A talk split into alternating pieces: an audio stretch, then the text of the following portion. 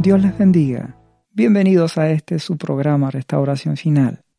Seguiremos hablando de atributos de Dios y cómo esto nos debe cambiar nuestra vida y nuestra forma de pensar. Hablaremos de Dios de propósitos. ¿Qué quiero decir con esto? Que Dios no hace nada a la ligera. Dios tiene propósitos en todo lo que Él hace. Él es un Dios que ejecuta proyectos. Él todo lo hace para su gloria, dice la palabra. Él todo lo ha planificado. Nada ocurre al azar. La palabra de Dios habla en Hechos, capítulo 20, dice, y Él envía a Jesucristo, que fue antes anunciado, a quien de cierto es necesario que el cielo reciba hasta los tiempos de la restauración de todas las cosas, restauración final, de que habló Dios por boca de sus santos profetas que han sido desde el tiempo antiguo. Mi Dios es un Dios de propósitos. Él había declarado lo que él iba a hacer, porque yo soy Dios y no hay otro Dios. Nada es semejante a, mí, dice, que hablo por venir desde el principio y desde la antigüedad, lo que aún no era hecho. Que digo, mi consejo permanecerá y haré todo lo que quiero. Mi Dios piensa y Él lo ha planificado todo. Él es un Dios de propósitos. ¿Qué implica esto? Sigo tomando ese mismo versículo de Hechos capítulo 3, el nombre de este programa que les hablaba, restauración de todas las cosas, porque Él dice que Él retiene a Jesucristo en el cielo hasta que Él restaure todo. Es que nada se le escapa a mi Dios. Lo que pasa es que las velocidades como Dios hace todas las cosas son distintas a las nuestras. Para nosotros un año es mucho, para Dios un año no es nada.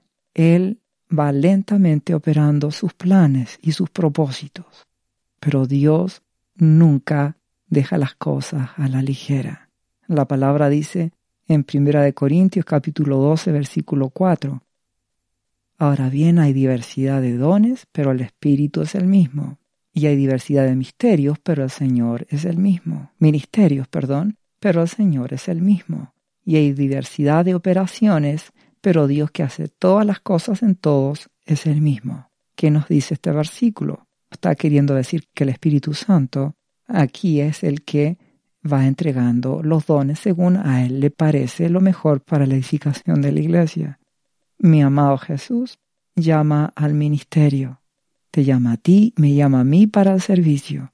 Y mi Padre Celestial, Abba, Padre, es el que está a cargo de los proyectos, las operaciones que Dios hace.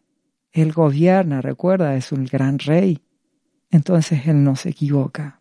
¿Qué implica esta realidad? Esto implica de que cuando Él dice en Romanos capítulo 8, versículo 28. Y sabemos que todos los que aman a Dios, todas las cosas les ayudan a bien, esto es, a los que conforme a su propósito son llamados, significa Dios tiene el control, ya lo hemos hablado, pero que Dios tiene propósitos con las cosas que nos vemos enfrentados, que lo que para mí hoy puede ser algo triste, Dios, si lo ha permitido, es porque todas las cosas me van a ayudar a bien. No estoy hablando del pecado, no te confundas. Es que alguien, un hombre dice, pequé, tuve, adulteré con una mujer y fruto de eso tuve un hijo fuera de casa, todas las cosas me ayudan a bien. No, no, no, no te confundas. Eso es consecuencia de haber pecado contra Dios. Yo estoy hablando de que cuando Dios permite pruebas de fe, circunstancias que enfrentar, lucha, es porque Él está queriendo que uno madure. Él tiene propósitos buenos y agradables y perfectos. Él está en control. ¿Y cómo lo ejerce? Lo ejerce con propósitos buenos. Y si seguimos leyendo aquí, en Romanos 8 dice, porque los que antes conoció, también los predestinó para que fuesen hechos conforme a la imagen de su Hijo, para que Él sea el primogénito entre muchos hermanos.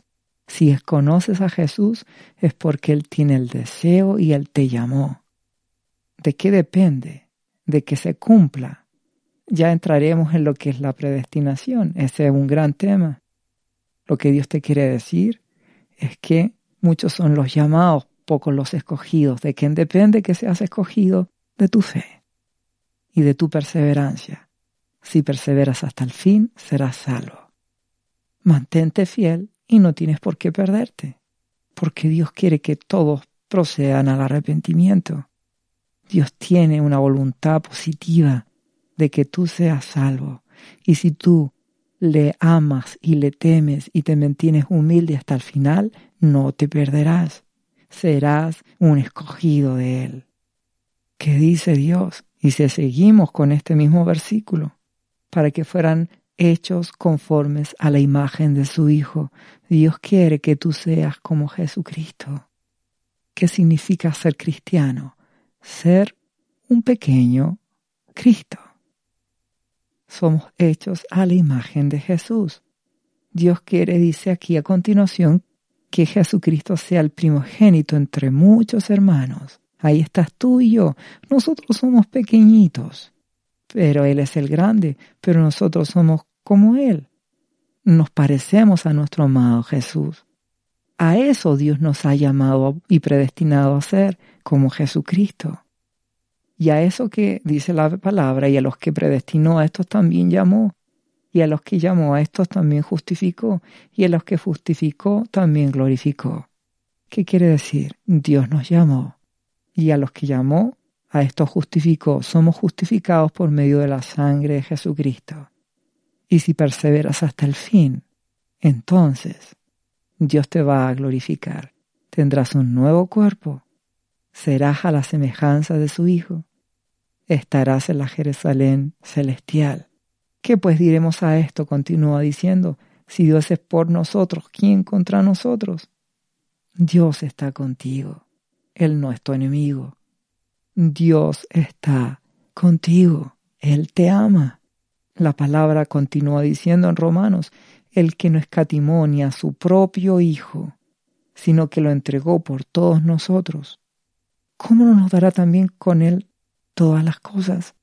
Si Dios te quiere bendecir, hermano. Dios quiere lo mejor para ti, pero Él quiere que tú actúes como un predestinado. Cree que eres predestinado conforme a tu fe será hecho.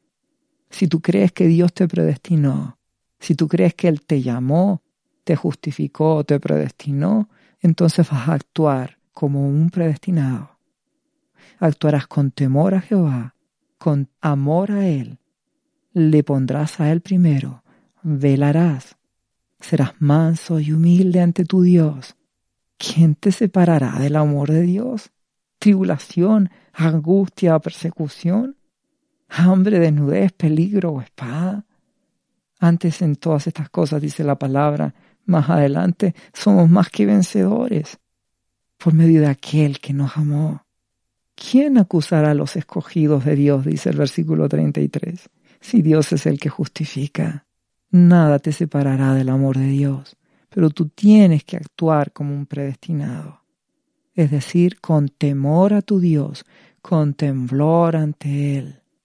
Tú lo amas, tú le eres fiel, velas en medio de una generación, dice la palabra perversa, hombres amadores de sí mismos, que lo único que están buscando es pensar en sus propios intereses. No, tú no actúas así. Tú amas a Jesucristo. Tú le temes a Dios. Dios dice, yo sé los pensamientos, dice Jeremías 29, 11. Los pensamientos que tengo acerca de vosotros, dice Jehová, pensamientos de paz y no de mal, para daros el fin que esperáis. Pero sigue, entonces me invocaréis. Eres predestinado, Dios te llamó a ser de Jesucristo.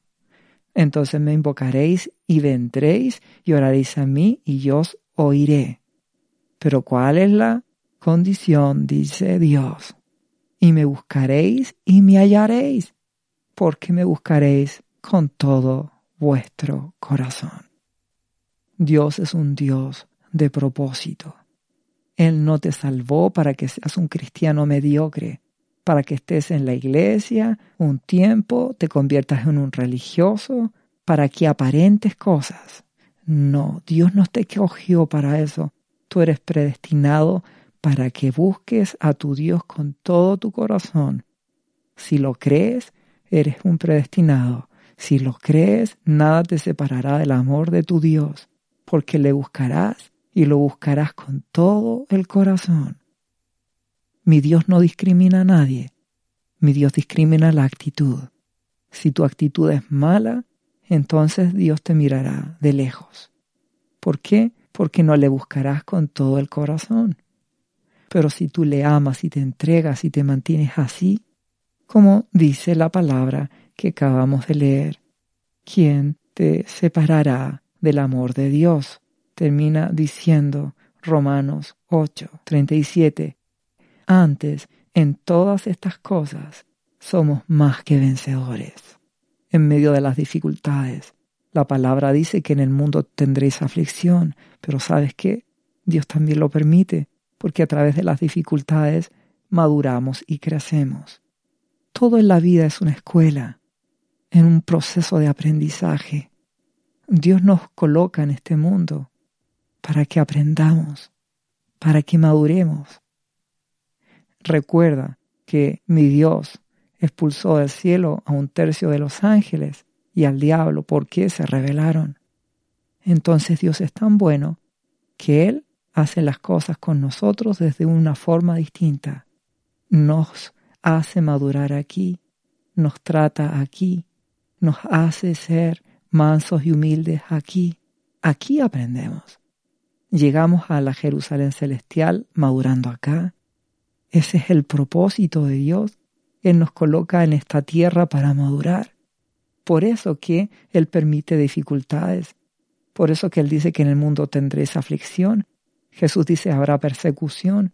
Porque las circunstancias que me afligen me hacen que me humille, que busque a Dios, que madure, que sea un hombre conforme a su corazón, que termine rindiéndole mi vida a Jesucristo. De eso se trata. Dios es un Padre amoroso, Dios es un Padre bueno, Él tiene todo en control. Si Él permite las dificultades es porque te ama. De la misma forma que cuando tú tienes un niño pequeño, un hijo, tú primero lo cuidas en forma excesiva. Bueno, Dios también lo hace así. El buen pastor a las recién paridas, dice la palabra, las cuida, las toma en sus brazos con mucho amor y cuidado pero llega un momento en que ya la oveja crece y ahora tiene que caminar. Y se va a caer o no. Sí, tu hijo, cuando es pequeñito, se cae. Gateará, pero en algún momento se tiene que parar. Y cuando caiga le va a doler, pues la respuesta es sí, por algo llora. Se asusta y llora. Pero si tú, para que él no se asuste y no llora, y llore, perdón, y, y no le duela, no le permites que camine y que se caiga, entonces estás en un problema, no eres un buen padre. Tu amor hace que tú permitas que tu hija tenga que darse algunas caídas cuando aprende a caminar, porque si no, no aprenderá a caminar. Si tú amas a tu hijo, en algún momento, cuando tu hijo aprende a andar en bicicleta, cuando uno es pequeñito, se le colocan unas rueditas adicionales atrás a las bicicletas chiquititas para que no se dé vuelta y no se caiga el pequeño pero llega un momento en que le tienes que sacar esas rueditas adicionales que le dan estabilidad a la bicicleta. Y ahí el niño andará solo en bicicleta. ¿Pero qué creen? ¿Se va a caer en alguna ocasión? La respuesta es sí. Pero si tú no lo permites, va a tener 20 años, ya va a ser un viejo y no va a saber andar en bicicleta. Se trata de amor. Se trata de amor. Y cuando él ya es joven, tú permites que vaya a estudiar a un lugar y que crezca y madure. Y va a tener que enfrentar dificultades, y va a tener que trabajar, y va a tener jefes difíciles, pero es parte del crecimiento. Dios nos ama, por eso que Él permite las dificultades, porque si no, ni tú ni yo creceríamos. Seríamos siempre bebés. que todo nos haría llorar, que todo nos afligiría. La palabra nos dice que la senda de un cristiano es como la aurora que va creciendo. Pero para que eso ocurra, tenemos que vernos enfrentados a desafíos, a situaciones que nos van haciendo madurar. Y debemos crecer en la fe. Por eso dice, estoy seguro que ni la vida ni la muerte, ni ángeles ni principados ni potestades, ni lo presente ni lo porvenir, ni lo alto ni lo profundo, ni ninguna cosa creada, nos podrá separar de tu amor por Dios. No, no, no, del amor de Dios por ti, que es en Cristo Jesús. Nada te separa del amor que Él te tiene por lo tanto, si tú te mantienes humilde y humillado, Él no te soltará de su mano. Si tú vives aferrado a los pies de Jesús, nada te separará porque Él te ama. Él es el bueno. Él es quien tiene cuidado de ti. Él permite circunstancias. Él está en control. Pero recuérdalo siempre, Él tiene propósitos y sus propósitos son buenos, agradables, perfectos. Él lo dice, yo sé los pensamientos que tengo. Son buenos, pensamientos de paz y no de mal. Créeme, te escogí para que seas real sacerdocio, pueblo santo, apartado para Dios. Apartado significa que mi vida está consagrada a mi Jesús. ¿Y qué hago con el resto? Las personas que son de este mundo los influencio para bien. ¿Qué le dice Dios al profeta? Le dice que ellos se conviertan a ti y no tú a ellos. Que tú les hables de Jesús y que no ellos terminen convenciéndote de las compras, de las cosas de este mundo, de aprovechar las ofertas, y de que los afanes y cosas de este mundo. No estoy queriendo decir que una oferta de algo sea del diablo. No me malinterpretes. Solo te estoy queriendo decir de que Jesucristo tiene que ser tu primer amor. Él tiene propósitos, Él te escogió, Él no hace nada al azar. Yo en mi vida he enfrentado cosas que para algunos podrían ser terribles, pero si tú mantienes la fe, y le sigues creyendo a Dios, Él te mostrará que detrás de lo terrible, Él tenía un propósito maravilloso que puede cambiarte la vida a ti y que puede usarte para cambiar la vida a otros por el poder de su espíritu y por su palabra. Por lo tanto, nunca pienses que Dios no sabe lo que hace o que actúa a la ligera. El desafío es para nosotros, ¿entiendes? ¿Por qué? porque la palabra nos dice de que nosotros actuamos de manera simple. O simple, dice la palabra, ¿hasta cuándo dejarás tu simpleza? Dios quiere que tú seas una persona sencilla, pero no simple. Hay una gran diferencia entre sencillo y simple. Una persona sencilla es aquella que está conforme con lo que tiene y está agradecida a Dios. Y toda bendición que Dios le da le parece bien y no anda buscando cosas exquisitas. Es agradecida.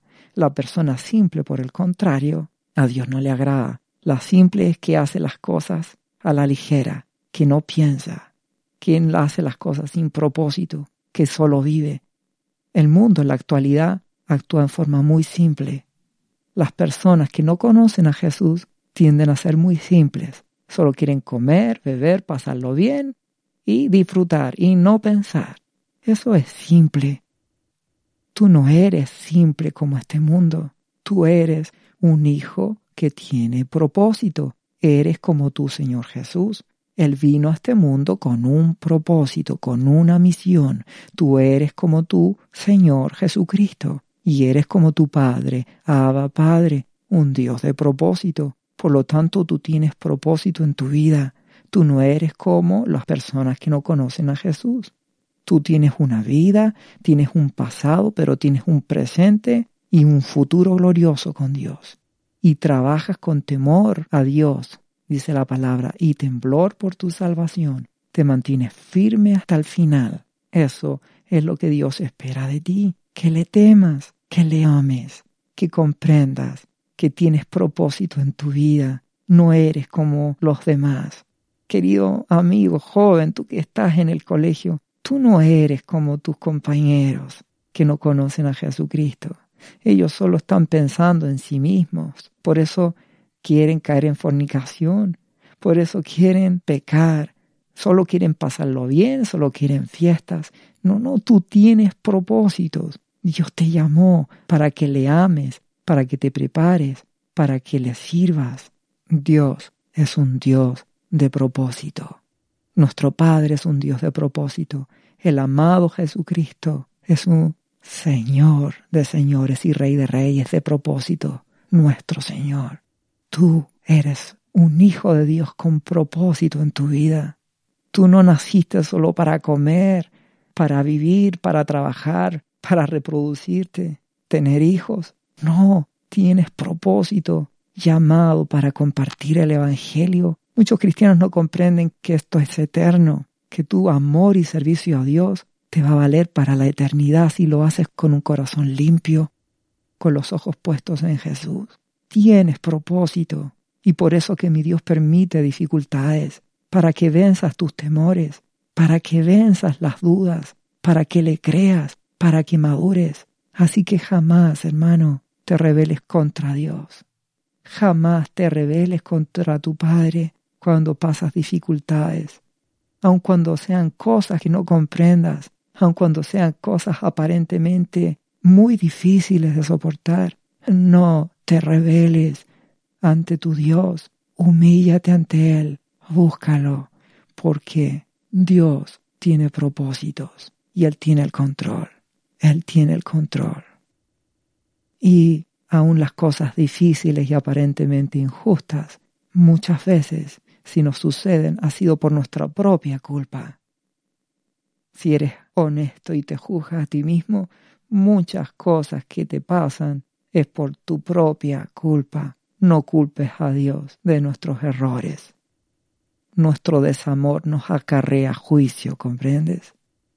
Nuestra frialdad hace que Dios permita que actúe el enemigo. Y el enemigo actúa porque el, el maligno lo único que quiere es robar, matar, destruir. Actúa en ese orden. Primero te roba, te destruye y finalmente te mata espiritualmente. Pero Dios vino a dar vida. Así es que muchas cosas que nos pasan es por nuestra propia culpa. No nos rebelemos contra Dios. Humillémonos, comprendamos que Él nos ama. Y si hay cosas que hemos pasado sin tener ninguna culpa, veamos que Dios nos está dando crecimiento. Y que dice la palabra, si alguno sufre algo por Jesucristo, velo como una honra. Porque si conmigo, dice Jesús, me ofendieron o me trataron mal, porque contigo no lo pueden hacer, pero eso no te puede hacer sentir mal. Los apóstoles llegó un punto al apóstol Pablo, Juan, etcétera, se sintieron felices cuando los golpeaban, por la causa de Jesús, por supuesto. les dieron latigazos, porque ellos decían, sufrimos por Jesús. En la actualidad, en algunos países eso sigue ocurriendo, en muchos otros ya eso no ocurre. Para que tú ames a Dios es en tu día a día, que tú debes amarlo con todo tu ser y entregarle tu corazón. Si hay dificultades, si injustamente te trata un jefe, que dice la palabra, sujétate a toda autoridad. Y si una autoridad injusta, no importa, ámalo, bendícelo y espera en Dios. Porque si tú actúas bien, dice la palabra, y te tratan mal, eso agrada a Dios porque ve que eres un hijo humilde y manso y Dios te exaltará. Y eso Dios lo usará para tu madurez y llegado el momento, Dios te sacará de esa situación. Recuerda a José, lo vendieron sus hermanos, se rebeló contra Jehová su Dios, no fue fiel. Llegó a la casa de Potifar, lo trataron injustamente, se fue preso, se rebeló contra Dios, no, siguió confiando en su Dios. Estando preso, pasó años, lo traicionaron, pero llegó el día en que mi Dios lo levantó hasta lo sumo, con propósito, pero fue para la gloria de Dios. Por lo tanto, Él tiene propósitos. Él no es como el hombre. Mi Dios no es simple. Por lo tanto, tú no seas simple. Sé como tu amado Jesús, con propósito. Créele a tu Dios y confía en Él. Y sé humilde, porque Dios tiene cosas buenas para ti y para mí aquí en esta tierra y en la eternidad, un futuro glorioso junto a nuestro amado Jesucristo, junto a nuestro Padre y todas las cosas que Él ha hecho desde antes de la fundación del mundo, que Él ya tiene preparadas para los que le temen, para los que somos escogidos, por la fe lo creemos y nos mantenemos humildes y buscándole con todo nuestro corazón hasta el final. Solo créelo y actúa, porque recuerda que uno le cree y la fe sin obras es muerta. Por lo tanto, ¿cuál es la obra de fe ahí? Que me le amo a mi Jesús y me aferro a Él y le sigo creyendo y buscando con todo mi corazón. Le creo, tengo fe y Él me ha escogido y nada me separará de su amor por mí. Él es lo máximo.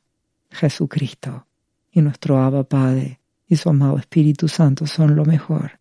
Son nuestra familia, ¿entiendes? estarán con nosotros para siempre. Él nos concede entrar en su casa. ¡Qué maravilla! Eso es nuestra alegría. Dios te bendiga mucho. Dejamos hasta aquí este programa. Solo te recuerdo, compártelo con quienes tú amas, es decir, con tu prójimo. Este programa que sea de bendición para que muchos despierten y que la gloria solo sea de Jesucristo. Ni tú ni yo aquí somos relevantes. Aquí yo no cuento, aquí es Jesús el que cuenta. Él tiene que ser escuchado y toda la gloria es para nuestro Dios y nuestro Señor Jesús. Que Dios te bendiga en el nombre de Jesús.